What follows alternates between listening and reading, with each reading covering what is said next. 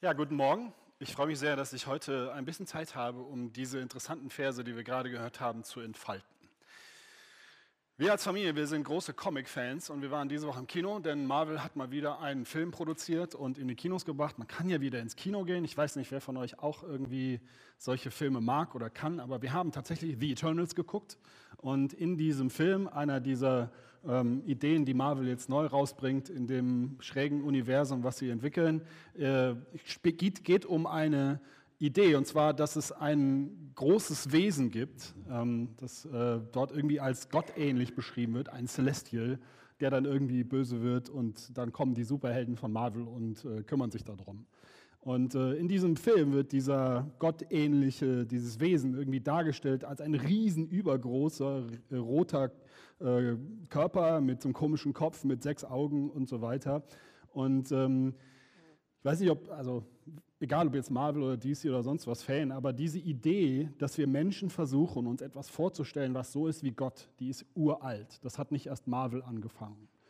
Wir waren vor zwei Wochen in Paris mit meinen Kindern und ich und meinem Opa, äh, meinem Vater, ihrem Opa, und wir waren im Louvre. Und äh, wenn man da so durchläuft, durch so alte ähm, ähm, so, so durch diese Ausstellungsräume, wo die ganzen alten Sachen ausgestellt werden, ähm, dann so in so einem Museum, dann sieht man, dass diese Idee, dass wir Menschen uns irgendetwas vorstellen wollen, wie es was auch aussehen soll, wie Gott, das sieht man, dass es schon tausende Jahre alt ist. Weil die Sachen, die man in so einem Museum findet, wo so historische Sachen ausgestellt sind, hauptsächlich irgendwelche alten Götterstatuen äh, von den alten Ägyptern, von den alten Babyloniern, von den Griechen, von den Römern und so weiter. Und das ist eine ganz normale Sache, die wir Menschen die ganze Zeit tun. Wir, wir versuchen uns etwas vorzustellen, was uns hilft. Wir versuchen uns etwas zu machen, was uns dann glücklich macht, was wir vielleicht anbeten können, das, äh, was wir, zumindest wo wir sagen können, es wäre toll, wenn es so etwas gibt, was uns dann so zur Seite kommt, wenn wir Angst haben, wenn wir Bedürfnisse haben, wenn wir Sehnsüchte haben und wenn dieses Wesen, dieses, dieses gottähnliche Wesen oder diese Götter oder diese wie auch immer Götzen oder Hilfen dann zu uns kommen und uns helfen. Und genau darum geht es heute, um diese uralte menschliche Sehnsucht, dass wir Dinge haben wollen oder Götter haben wollen, die uns dann helfen. Und dass wir uns danach sehen, dass, dass, dass uns diese Dinge helfen, mit unserem Leben klarzukommen und sowas alles zu bekommen, was wir brauchen. Unsere Predigtreihe hier heißt ja äh, Lebensgrundsätze oder Prinzipien, hat der David das vor zwei Wochen genannt in der Predigt über das erste Gebot. Und ähm, ein bekannter Autor, nämlich Stephen Covey, hat über diese Prinzipien gesagt, dass was auch immer in unserem Leben, äh, was auch immer im Zentrum unseres Lebens ist, es wird die Quelle unserer Sicherheit, Orientierung, Weisheit und Kraft sein. Also was auch immer diese Dinge sind, die wir zu unserem Prinzip machen, oder vielleicht früher hätte man diese Dinge unsere Götter genannt oder Götzen, diese Dinge werden zur Quelle oder sind zumindest die Hoffnung von alledem, was wir uns ersehen. Sicherheit, Orientierung, Weisheit und Kraft. Und er sagt, was auch immer wir in den Mittelpunkt unseres Lebens stellen, ins Zentrum, wird zu einer solchen Sache. Und ich glaube, das ist etwas, was, wo, wo ich heute versuchen möchte, das ein bisschen zu entfalten. Ich glaube, wir kennen das alle. Wir alle kennen diese Idee, dass es Dinge gibt in unserem Leben. Man kann die entweder als Bilder darstellen oder man kann die nur irgendwo in seinem Herzen haben oder Prinzipien, ähm, wo wir sagen, wenn wir das haben, dann sind wir, dann haben wir mehr Sicherheit. Wenn ich das bekomme, dann habe ich mehr Orientierung oder Weisheit oder Kraft oder Glück oder so etwas. Ich glaube, wir alle haben sowas.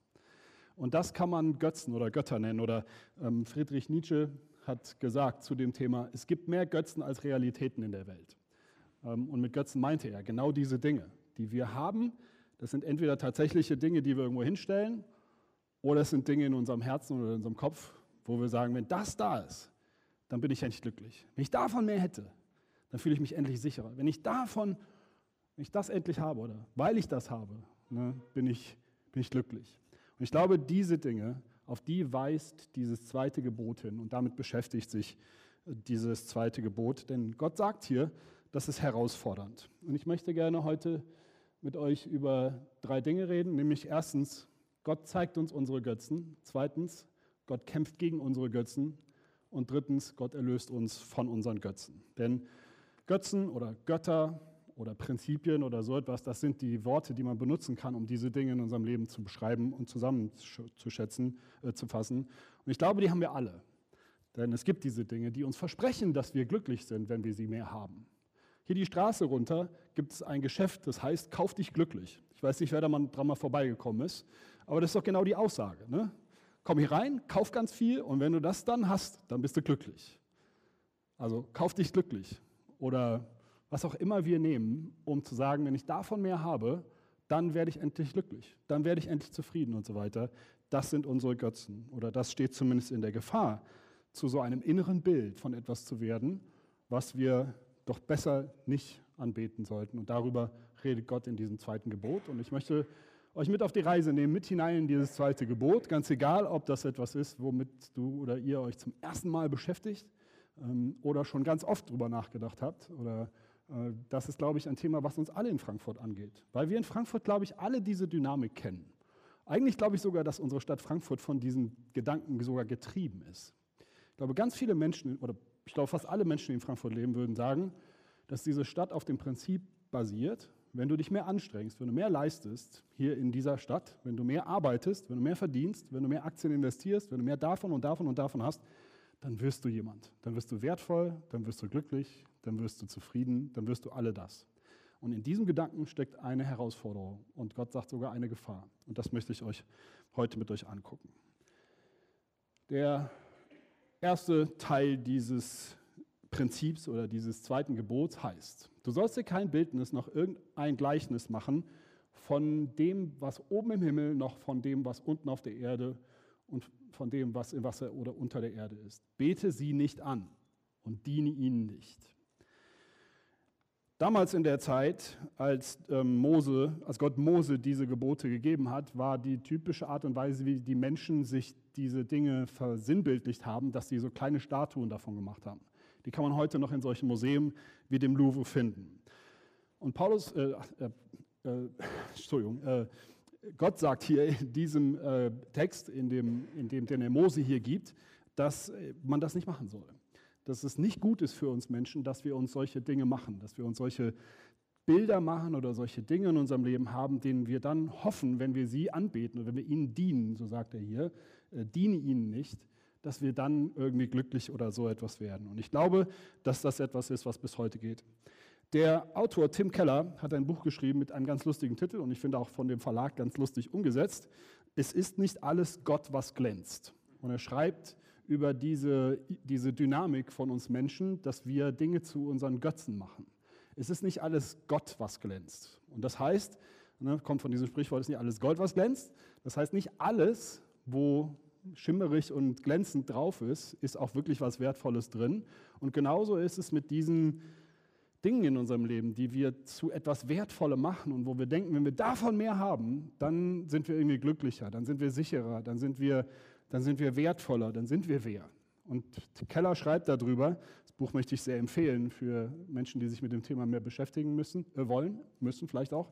Ähm, und das, äh, er, er schreibt darüber, über diese Dynamik, über moderne Götzen. Was sind das für Dinge denn heute? Vielleicht hat äh, keiner mehr von uns heute irgendwelche kleinen Statuen, wie damals die, die Ägypter oder wie die Römer zu Hause stehen und äh, legt da kleine Sachen hin in der Hoffnung, dass sie uns auf unseren Reisen beschützen, dass sie uns in der Liebe Glück geben, dass sie uns finanziell bewahren, dass sie uns irgendwie etwas, vielleicht haben wir das heute nicht mehr. Aber was sind diese Dinge heute? Was sind das für Dinge? Ich glaube, das, was wir suchen, warum Menschen das machen, warum Menschen schon seit jeher sich Bilder von Göttern oder irgendwelchen Wesen machen, die sie dann beschützen, die sie dann Glück geben sollen, liegt daran, dass wir verschiedene Sachen suchen. Das ist eine kleine Liste von den Dingen, nach denen wir uns sehen. Das sind die Dinge, die wir für unser Leben wirklich haben wollen. Man kann die Sehnsüchte unseres Herzens nennen. Sicherheit, Glück, Wert, Kraft und Zufriedenheit und Weisheit. Und um das mal ins Heute zu übertragen, habe ich Folgendes mitgebracht. Ich glaube, dass wir Menschen, so ähnlich wie auf unseren elektronischen Geräten, so in unserem Leben so Dinge installiert haben, die wir glauben, wenn wir die haben, wenn die auf unserer auf unserem Betriebssystem unseres Lebens installiert sind, dann geht es uns gut, dann sind wir glücklich, dann haben wir Wert, dann haben wir alle diese Dinge, nach denen wir uns sehen. Ne? Der eine sagt vielleicht, na, wenn, ich, wenn, es eine bestimmte Summe auf meinem Konto geben würde, dann würde ich mich tatsächlich sicherer fühlen. Oder wenn ich auf der Arbeit, ne, wenn ich eine bestimmte Position erreicht habe, dann würde ich mich wertvoller fühlen. Oder Besitz oder Familie oder die große Liebe, der Partner, den ich gern hätte oder den ich habe und der endlich vielleicht zu dem werden sollte, äh, dem ich ihm schon mal sage. Oder ähm, meine Freunde, auch meine Kirche kann zu einer solchen Sache werden. Wenn ich das endlich habe, wenn ich endlich die Gemeinde gefunden habe, die mich glücklich macht. Das sind alles gute Dinge, richtig? Merkt ihr was? Das sind alles keine schlechten Dinge, die da stehen. Das sind alles tolle Sachen. Die machen auch irgendwie glücklich und zufrieden und sicher. Aber was Gott in diesem zweiten Gebot sagt, ist, dass diese Dinge alle die Gefahr haben, zu so etwas wie einem Ersatzgott, zu einem Götzen zu werden und zwar in dem Moment, wo wir in unserem Herzen diese Dinge an diese Stelle stellen. Wenn wir in unserem Herzen sagen, wenn ich das habe, dann bin ich endlich glücklich. Dann bin ich endlich wertvoll. Wenn mein Verein gewinnt, dann bin ich echt glücklich. Wenn er nicht gewinnt, bin ich es nicht. Oder wenn ich auf den sozialen Medien endlich das Bild von mir dasteht, was ich gerne hätte, dann fühle ich mich besser. Und Gott sagt, wenn ihr das macht, dann steckt da eine gewisse Gefahr drin. Und das ist dieses zweite Prinzip. Gott zeigt uns unsere Götzen. Mit diesem zweiten Gebot, was Gott gegeben hat, möchte er uns darauf aufmerksam machen, dass in all diesen guten Dingen auch eine Gefahr steckt. Nämlich, dass wir in der Gefahr stehen, diese Dinge zu absoluten Dingen zu machen. Götzen sind gute Dinge, die wir zu absoluten Dingen machen und sie dann, wie Gott in diesem Vers sagt, beginnen anzubeten, ihnen zu dienen, und das heißt, dass wir ihnen versuchen, zu, dass wir ihnen vertrauen. Dass wir sagen, wir vertrauen darauf, wenn ich das habe, wenn ich davon mehr habe, dann bin ich endlich glücklich. Dann bin ich endlich sicher, dann bin ich endlich wertvoll, dann habe ich endlich das, was ich brauche, um im Leben gut, mich gut zu fühlen. Und das, was Gott sagen will, und dafür hat, darüber hat David ja letztes Mal gepredigt, wer darüber mehr wissen will, bitte Davids Predigt, gute Predigt angucken, ähm, dass Gott alleine diesen Platz haben will. Gott sagt, ich, ich, ihr sollt keine anderen Götter neben mir haben, das erste Gebot.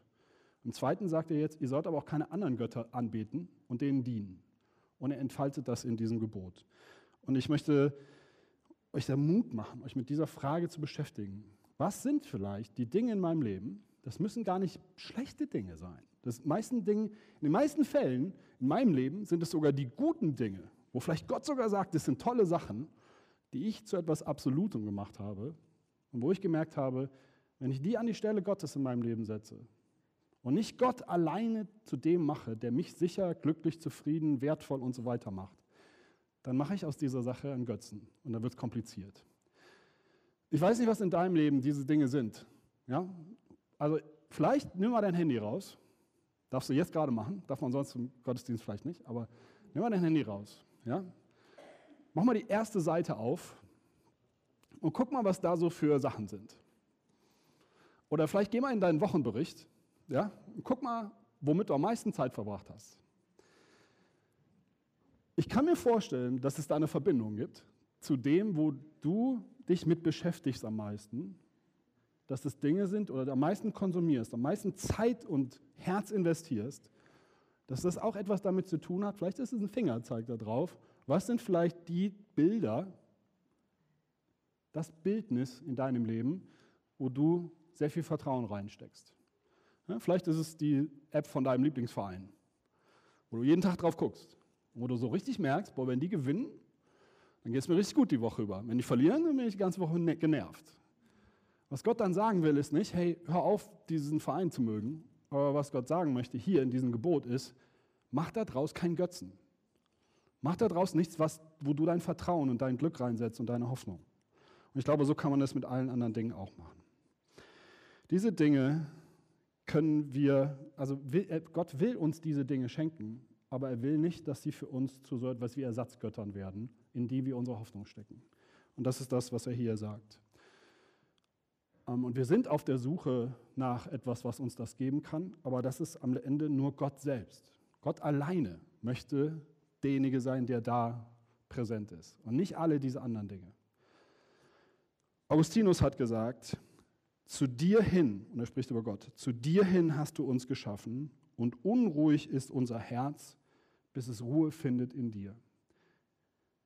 Zu dir hin hast du uns geschaffen. Also das heißt, letztendlich brauchen wir etwas, was uns alle diese Dinge im Leben gibt. Wir brauchen ja eine Antwort darauf. Wie, wie finden wir Glück? Wie werden wir zufrieden? Wie werden, wo, wo finden wir Weisheit und Kraft? Zu dir hin hast du uns geschaffen. Und dann sagt er, aber unruhig ist unser Herz, weil es ständig woanders sucht. In all diesen Dingen, bis es endlich Ruhe findet in dir. Und das ist das, was Gott hier in diesem zweiten Gebot sagen will. Ich allein kann euch all das geben. Und sucht es doch bitte bei mir. Gott will nicht, dass wir ihn als eine weitere App in unserem Lebensbetriebssystem installieren. Und immer wenn wir irgendwas brauchen, auch mal auf ihn klicken. Sondern Gott will, dass er der Einzige ist da. Und all die anderen Dinge in unserem Leben müssen nicht weg, also sie müssen einen anderen Stellenwert kriegen. Sie dürfen nicht mehr das sein, was uns glücklich und zufrieden macht. Und deshalb wird Gott, und das ist mein zweiter Punkt, Gott kämpft gegen unsere Götzen. Ihr findet die Seite. Gott kämpft gegen, oder Gott kämpft gegen unsere Götzen. Im zweiten Vers heißt es dann, dass Gott ein eifernder Gott ist. Er sagt da in dem Vers, ne, ich bin ein eifernder Gott, ähm, denn ich der Herr, dein Gott, bin ein eifernder Gott, der die Missetat der Väter heimsucht bis ins dritte und vierte Glied an den Kindern derer, die mich hassen. Das ist harter Tobak, ehrlich gesagt, was da so steht. Ähm, das muss man verstehen. Gott sagt, ich bin ein eifernder Gott. Es gibt ein paar Eigenschaften in der Bibel, die Gott zugeschrieben werden, so etwas wie Gottes Zorn, Gottes Eifer, Gott ist ein konsequenter Gott. Und er geht mit Leidenschaft und Emotionen gegen Dinge vor in dieser Welt, die nicht gut sind, die nicht hilfreich sind. Und deshalb geht er auch konsequent und mit Leidenschaft auf unsere Götzen los. Und das heißt hier nicht, ähm, also Eifer ist so ein Wort, was in unserem Deutschen, das muss man ein bisschen erklären, hat einen sehr negativen Touch. Ne? Man sagt das so, ne, im Eifer des Gefechts ist dann was passiert. Also Eifer ist sowas, wo wir dieses Wort, wenn man das nimmt, das ist sowas Unbeherrschtes, Unkontrolliertes. Ne? Wenn ein Mensch eifernd ist, ne, dann tut er Dinge, die er eigentlich gar nicht tun wollte. Das ist aber hier nicht gemeint sondern es ist eine sehr kontrollierte, absichtliche Idee Gottes, die aber mit Leidenschaft ist, die, mit, die, mit, die, mit, die, viel, die, die, die entschlossen ist, die nicht optional und gleichgültig ist, sondern die Gott geht gegen unsere Götzen vor mit Intensität. Und das will er auch. Es ist etwas, wo Gott was tun will.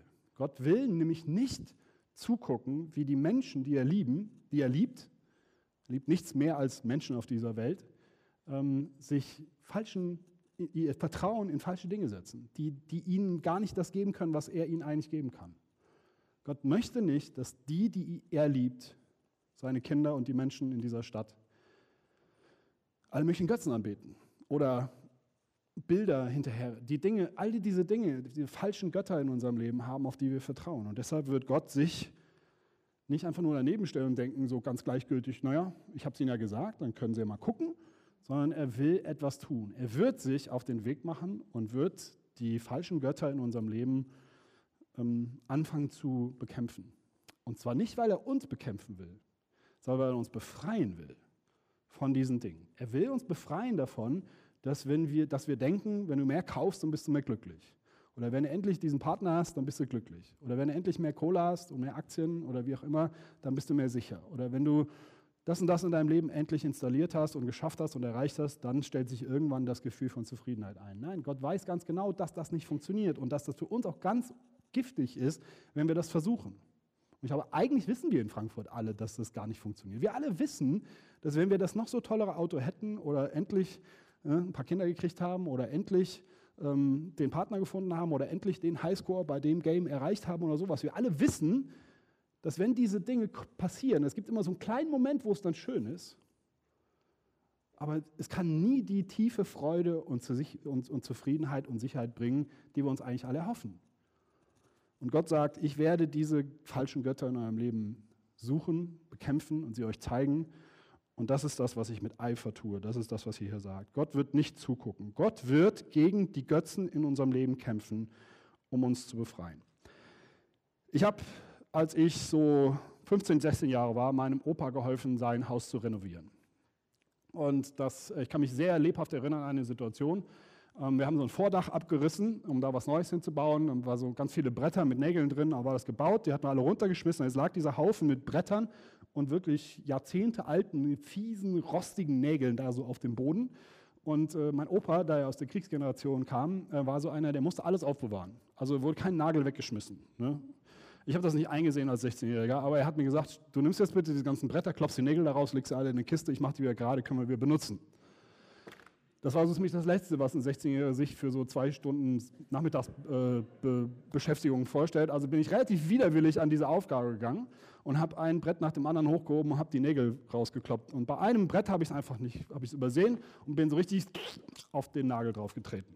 Das heißt, ich hatte so keine Sicherheitsschuhe an, äh, sondern durch die Sohle meines Turnschuhs hat sich so ein fieser, ekliger, rostiger Nagel so richtig tief, so mitten in meinen Fuß gebohrt. Und ich kann euch alle sagen, alle, die jetzt denken, ich weiß, wie das sich das anfühlt, weil ich bin mal in Reißzwecken getreten. Nein, es fühlt sich anders an, nämlich schlimmer. Also dieser Nagel war wirklich tief in meinem Fuß drin und damit war aber, und da war ich ganz glücklich drüber, die Aufgabe erledigt für mich. Also ich musste es nicht mehr rauskloppen, das musste jetzt mein Opa machen. Ich war dazu bestimmt, dann bei meiner Oma drin zu sitzen, Kuchen zu essen und den Fuß hochzulegen. Das habe ich auch gemacht. Und nach einem Tag hat der Fuß sich entzündet und nach zwei Tagen wurde er immer dicker. Und dann hat irgendwann meine Mutter gesagt, jetzt müssen wir uns mal darum kümmern. Und meine Mutter hat im Krankenhaus gearbeitet. Ich weiß nicht, wie das bei denen ist, die Kinder von Menschen sind im Krankenhaus gearbeitet sind, aber ihr kennt das wahrscheinlich. Ne, das sind die, die Eltern kümmern sich immer im Krankenhaus um die Kranken, aber wenn man selber, gibt es jemanden, der im Kranken, Eltern hatte, die im Krankenhaus gearbeitet haben? Ja. Das heißt, hieß für mich, dass ich nie ins Krankenhaus gekommen bin, weil das wurde immer alles zu Hause geregelt. Ähm, das heißt, meine Mutter hat dann nach zwei Tagen, wo der Fuß immer dicker wurde, sich auf meinen Fuß draufgesetzt, oder auf mein Bein draufgesetzt und gesagt, es tut jetzt weh und ich kümmere mich jetzt darum. Hat so eine Pinzette genommen, hat da drin rumgepopelt und hat das letzte kleine Stück rostigen Nagel da rausgeholt. Das hat ziemlich weh getan und äh, sie hat es rausgeholt, hat es dann desinfiziert und sauber gemacht und nach ein, zwei Tagen ging es meinem Fuß wieder halbwegs gut. Ich konnte wieder laufen. Zum Glück waren die rostigen Nägel schon alle rausgeschlagen worden von meinem Opa und ich musste die Aufgabe nicht mehr machen. Aber was meine, was, ich glaube, das ist genau das gleiche Prinzip, über das Gott hier spricht. Es gibt Dinge, die in unserem Leben drin sind und die sind nicht gut für uns. Die sind wie so ein Stück rostiger Nagel in unserem Herzen. Und die fangen an, sich zu entzünden, zu eitern und schlechte Dinge zu verbreiten. Aber wir sehen das vielleicht nicht. Wir wollen lieber, nee, nee, nee, lass es lieber da, Gott. Ne? Ich komme schon klar, ich kriege das schon hin, ne? ich kriege das kontrolliert. So, ich, ich, ich möchte zwar gerne mehr Geld haben, aber ich kriege das schon hin. Das ist nicht so schlimm. Oder ne, ich, ich, möchte zwar, ich, ich weiß, ich sehne mich sehr, sehr, sehr nach diesem einen Partner oder nach den Kindern oder nach was ich für eine Situation im Leben, aber Gott, ich kriege das schon hin. Und Gott kommt sehr liebevoll, wie meine Mutter, und sagt, doch, wir müssen uns darum kümmern. Und das ist das, was er hier in diesem Vers sagt. Ich bin ein eifernder Gott. Und ich werde mich darum kümmern. Ich werde auf die Jagd nach den Götzen in deinem Leben kommen. Und ich werde dir manchmal, das wird auch manchmal unangenehm. Wenn Gott Götzen aus unserem Leben rauszieht, dann tut das, dann ist das nicht schön. Das, das Ergebnis ist schön, aber der Moment tut weh.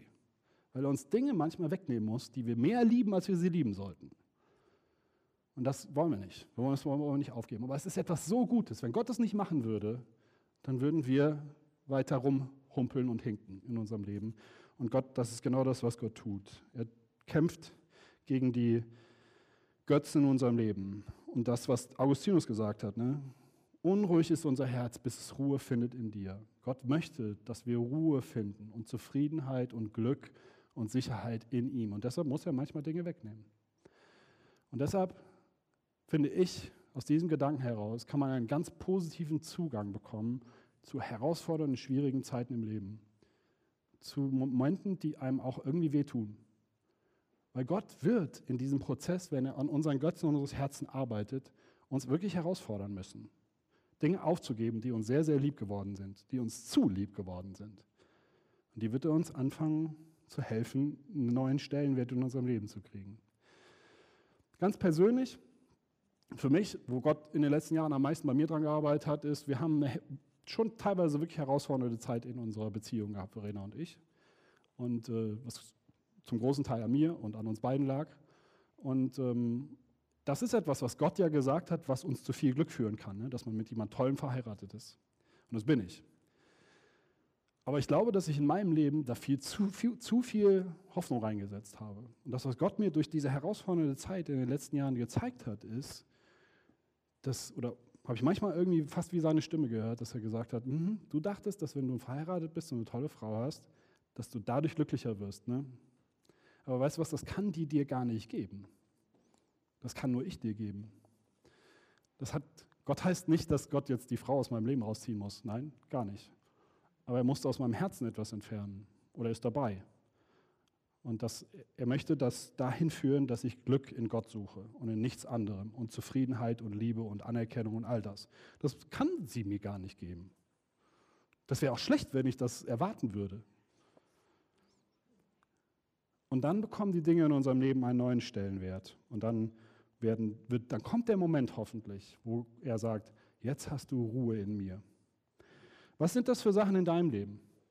Ich weiß nicht, was das ist. So sind wir alle ganz unterschiedlich gewickelt. Was sind das für Dinge, wo du sagst, das ist das, was ich gerne haben möchte, wo ich aber merke, das ist zu viel. Vielleicht merkst du es noch nicht, muss Gott das dir zeigen oder muss vielleicht sogar bekämpfen. Aber was sind das für Dinge? Vielleicht sind es im Moment auch schwierige Zeiten, die Gott benutzt, um so manche Dinge in deinem Leben mal wegzunehmen, um dich davon zu befreien. Was sind, da, da, da ich, möchte ich dich wirklich herausfordern zu überlegen, was sind die Dinge, wo ich in den letzten, vielleicht, vielleicht sogar während der Corona-Zeit, so, so, Krisenzeiten sind ja oft so Zeiten, die solche Herausforderungen im persönlichen Leben noch verstärken. Was sind die Dinge, wo du so richtig existenziell gemerkt hast, das, das ist etwas, wo ich darunter leide, wenn ich das nicht habe? Vielleicht will Gott da auch was zeigen. Nicht alle Krisen sind so, dass Gott uns dadurch mal was zeigen will, aber es gibt diese Herausforderungen, wo Gott an uns arbeitet, an unserem Herzen arbeitet, um unsere Götzen, um uns von unseren Götzen zu befreien und uns dahin zu bringen, dass wir merken, oh, ich glaube, hier habe ich etwas zu viel geliebt, hier habe ich etwas zu sehr ähm, erhofft von etwas. Und was auch immer es ist, ich möchte dich herausfordern, Gott an diesen Dingen arbeiten zu lassen. Ich möchte dich ähm, ermutigen, vielleicht einfach so ein Buch mal zu nehmen und das zu lesen ähm, über Götzen und die Dynamiken zu verstehen, was mit Götzen oder mit falschen Göttern, wie das so in unserem Leben ist, mit den Bildern, aus diesem zweiten Gebot, die Gott hier nennt, die wir anbeten und ihnen dienen. Ich glaube, das ist der Unterschied. Wenn wir den falschen Göttern dienen, dann versklaven sie uns.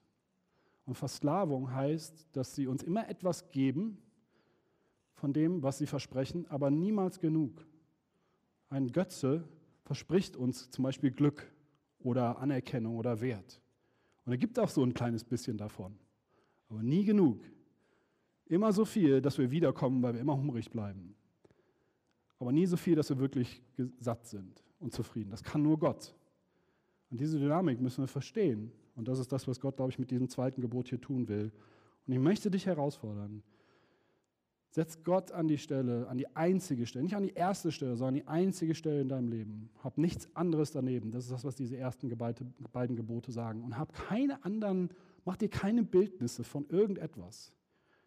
Heute ist es vielleicht nicht mehr die Götterstatue, die du zu Hause hinstellst, sondern das Bildnis in dir drin, wo du sagst, wenn ich das habe, meine Vorstellung von dem schönen Haus mit der netten Familie und was auch immer es ist, wenn ich das endlich habe, wenn ich das erreicht habe in zehn Jahren, dann bin ich endlich glücklich, zufrieden, sicher, wertvoll, anerkannt und all das. Nein, wirst du nicht sein. Das weißt du auch. Es wird diesen kleinen Moment der Zufriedenheit geben, am nächsten Morgen ist es schon wieder weg. Der Einzige, der dir das geben kann, ist Gott selbst. Und das ist das, deshalb sagt Gott uns das auch. Gott sagt uns nicht, ich will der Einzige in eurem Leben sein, weil er so ein großer Egoist ist. Sondern Gott sagt uns das, weil er weiß, dass wenn wir ihn allein lieben, dass es das Beste ist für uns. Gott hat ein großes Interesse daran, dich von deinen Götzen zu befreien. Nicht, weil er so ein Riesenegomane ist, sondern weil er uns liebt und weil er uns befreien will. Und wie kann er das tun? Das ist mein dritter Punkt. Gott erlöst uns von unseren Götzen. Im letzten Vers steht hier, aber ich bin barmherzig oder ich erweise Barmherzigkeit an vielen tausend, die mich lieben und meine Gebote halten. Hier schimmert etwas durch von einer Seite Gottes, die auch da ist, neben dem eifernden, konsequenten, klaren Gott, der gegen unsere Götzen vorbereitet. Er ist auch barmherzig und es gehört zusammen. Gott ist barmherzig an denen, die ihn lieben. Gott ist gnädig. Er schenkt die Dinge, nach denen wir uns sehen ohne dass wir sie verdient haben. Und Gott gibt uns das Bildnis eigentlich, was wir brauchen. Und die Idee, wenn man diese ersten beiden Gebote nimmt, und besonders dieses zweite, wo steht, ihr sollt euch kein Bild machen von irgendetwas, da steckt ja eine Sehnsucht, dass wir etwas sehen wollen, dass wir etwas haben wollen, was, worauf wir gucken können und worauf wir vertrauen können, wo wir unsere Blicke hinsetzen können für unsere Hoffnung. Und ich weiß nicht, wie es dir geht, ich bin so ein Mensch, ich funktioniere innen drin sehr stark visuell. wenn ich mir versuche, Zahlen zu merken, das funktioniert nicht. Wenn ich mir versuche, Namen zu merken, funktioniert noch viel schlechter. Äh, Bilder kann ich mir merken und Gesichter. Das, das bleibt für immer in meinem Kopf. Wenn du auch so jemand bist, dann kennst du das, dass es gar nicht so leicht ist, dass wir Gott nicht sehen können. Ja, und wo, so ist ja christliche Kirche. Hier in unserer Gemeinde, hier, wir hängen ja kein Bild auf von irgendwie unserem Gott und sagen, den beten wir an. Sondern wir wollen einen Gott anbeten, den wir eben nicht sehen. Aber da drin steckt ja die Herausforderung. Und Gott hat damals gesagt, ihr sollt euch keine Bildnisse machen und die irgendwie anbeten und denen dienen. Aber Gott hat dieses Bedürfnis nach, wir wollen doch irgendetwas haben, was wir sehen können, was wir anfassen können, eines Tages dann gestillt. Und das hat mit diesem Vers zu tun. Viele hundert Jahre, viel, mehr als tausend Jahre später, nachdem er dieses Gebot gegeben hat, hat er seinen Sohn Jesus Christus auf diese Welt gesandt. Und den konnte man sehen. Den konnten wir anfassen. Den konnten wir berühren, den konnten wir reden und sprechen. Wir heute nicht, aber die Menschen, die damals gelebt haben.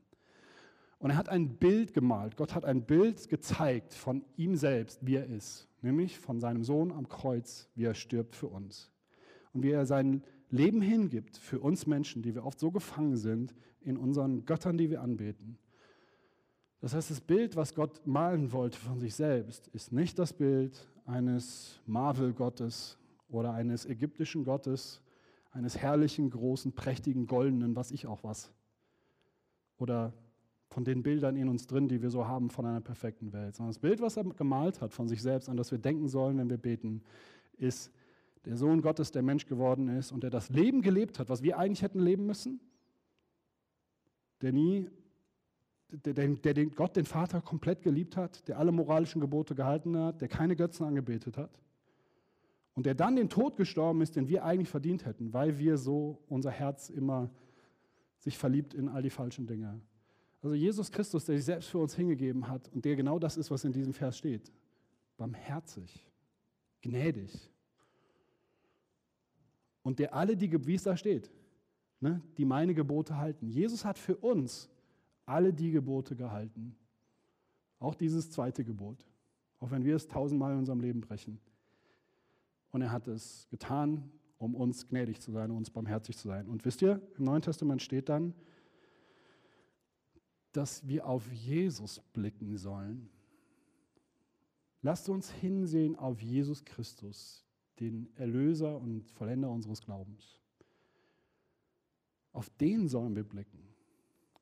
Und nicht auf den Partner, den wir vielleicht gerne hätten, auf das Haus, was wir gerne hätten, auf den Aktienkurs, auf das Instagram-Bild oder auf all diese Dinge. Wir sollen auf Jesus blicken, auf ihn allein und ihn sehen als denjenigen, der die Erfüllung für alle unsere Hoffnungen und Sehnsüchte ist. Und deshalb singen wir jetzt auch ein Lied. Das heißt, Jesus, wir sehen auf dich.